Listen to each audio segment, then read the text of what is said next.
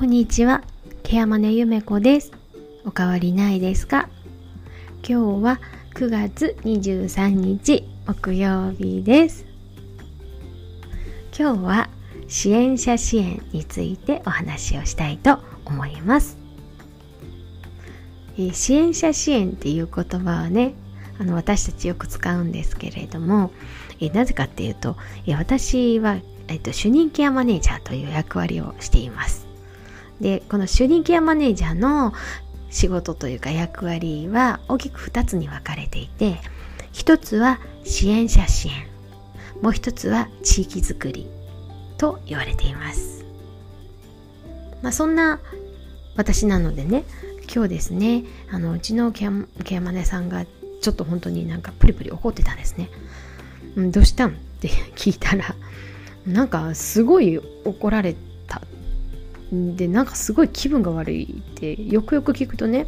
えーと、うちの事業所にある、えーと、飛び込みの電話がありまして、まあ、サービスを使いたいという相談だったらしいんですね。でその時そのサービス事業所の管理者がいなかったのでじゃあ聞いておきますねってことでそのケアマネージャーが代わりに聞いたところどうやらケアマネージャーもいるらしいしでよくよく話を聞いていくとなんかそのケアマネージャーのもう悪口とかいろいろ言ってくると。であの自分が家族がサービスを探すのはおかしいよねみたいなことになってしまったという話だったそうなんですね。でこれはちょっとなんかあのいずれにせようちにじあのサービス依頼されたっていうことも言わなきゃいけないからって言ってそこのケアマネージャーさんのところに電話をしたそうです。まあ近所なのでねそしたら当のその担当のケアマネージャーさんがいきなり、まあ、食ってかかってきてというかえっ担当してくれるんですよね。やってくれるんですよね。で事前にもあの家族と話してたんでしょ。みたいな言い方をされたと。でいやいやそんなあの急に電話がかかってきてこんなこんなだったからそちらに一旦電話しただけですよみたいなことを説明したけれどももうあのとにかくもうそういうふうになかなか聞いてくれないし、まあ、そう言われてすごく気分が悪かった。ケアマネージャーが怒ってたんですね。まあ、結果としてうちはあの余力がないしないというかねサービスの方の余力がなかったので結果としてはうちは受けられないですよっていうことを、まあ、最終的には伝えるわけなんですけれどもでなんか本当に気分悪いっていうことで、まあ、ケアマネージャーがね怒ってました。ま、私としてはねやっぱりあの大事な大事なうちのケアマネージャーなんでうんね、あの本当に大事なんです。ケアマでさんヘルパーさんも大事ですけど人いないのでねでそんなこんなで機嫌よく働いていただくっていうのはすごく大事なことだしこれっての地域にも関わることなので、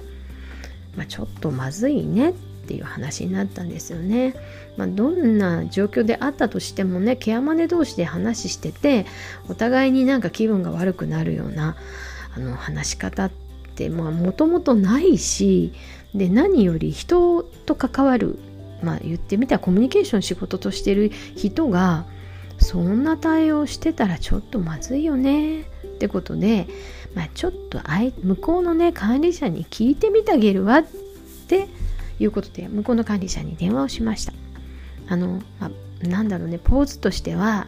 うちのケアマネに何してくれんねんもうあんたちゃんと自分とこのケアまでちゃんと見ときよみたいなことをね言うよみたいなポーズで私としてはまあちょっとどういう状況なのかなよくわかんないし聞いてみようと思って電話をしました、えー、結果ですね逆に向こうの管理者にもすっごい愚痴られてしまってあの相談を受けてしまったということがありました。で向こうの管理者もあのそのケアマネージャーのことを一生懸命支援しようとしているんですね。でただまあ、えー、事例自体というかケース自体が非常に複雑で難しくって何より、まあ、いろんなところをかき回していくような家族さんがキーパーソンなのでもう本当に疲弊をしてしまっていると。でケアマネージャー自身も本当に疲れてしまってなんとかもう事業所全体でサポートをしてるんだけどもうどうしようもなくなってあの事業活支援センターにもサポートを依頼したけれど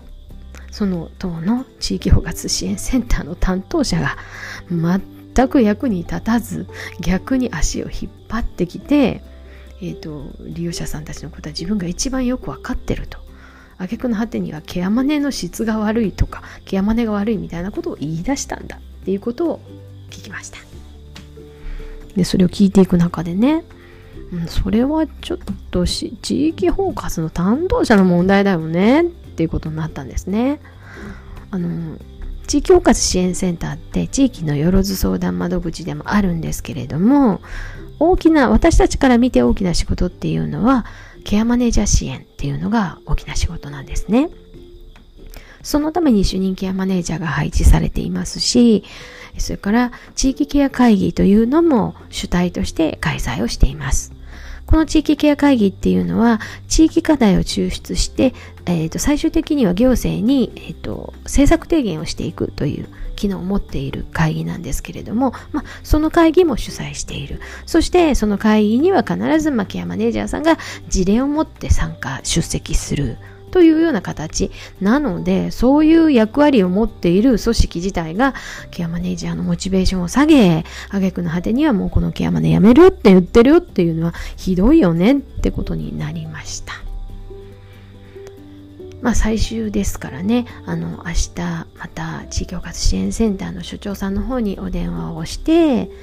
どうなってますかっていうことを聞いていこうかななんて思っています。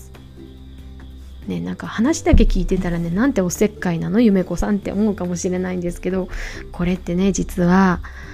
支援者支援と地域づくりの両輪をやろうとしているということです。えーと、まずケアマネージャーは利用者さんの自立を支援します、まあ、利用者さんと利用者さんの家族ぐるみをまあ言うたらサポートしてるんですね自立していただくという支援ですそして、えー、そのケアマネージャーのそばにいる主任ケアマネージャーや管理者はケアマネージャーが一人で支援していくように支援者支援を行いますそしてさらにですねこの事業所さ事業所いろんなところの事業所があるんですがその事業所を支援するのが地域包括支援センターの役割でもあるんですよね。まあ、ケアマネージャーがしっかり機能することで担当する40人の高齢者の方の生活を守っていくことができます。ですから一人のケアマネージャーがもうこんな仕事やめたってことになったらおよそ約、まあ、平均で40ケースが宙に浮いちゃうわけなんですよ。まあ浮いてもね必ず何らかのサポートが入っていくと思うんですがやっぱり利用者にとったら損失もあったりするわけですよね。まあいいか悪いかって、まあ、一概には決められないけれど、まあ、一人のケアマネがそれだけの支援を持ってるっていうことなんですよね。ケアマネージャーってね地域資源なんですよ。だからその地域支援を大切に守っていくっていうのは実は地域づくりでもありますし地域包括支援センターがしっかり機能するっていうことは大きな地域づくりなんですね。なので、まあちょっといろんなことに最近気を取られてたんですけれども、まあ、私の本来業務であります主任ケアマネージャーの役割を明日はしっかりと果たそうと思っております。えー、支援者支援と地域づくり。もうこれはもう私の主題でもある仕事なので明日はしっかりと地域包括支援センターの所長さんのところに行って所長さんちょっとお話ししましょうってお話をしてくる予定にしております。でも大丈夫ですよ。喧嘩はしませんから。あの地域包括支援センターの所長さんとは私昔からの知り合いなんであの喧嘩はしません。あの一緒に車の両輪として頑張っていこうねっていう姿勢で、えーお宅の職員さんちょっとどうなってますかっていうことは聞いていこうと思っております。今日は支援者支援についてお話をしてみました。最後まで聞いてくださってありがとうございました。ケアマネゆめこでした。また来ますね。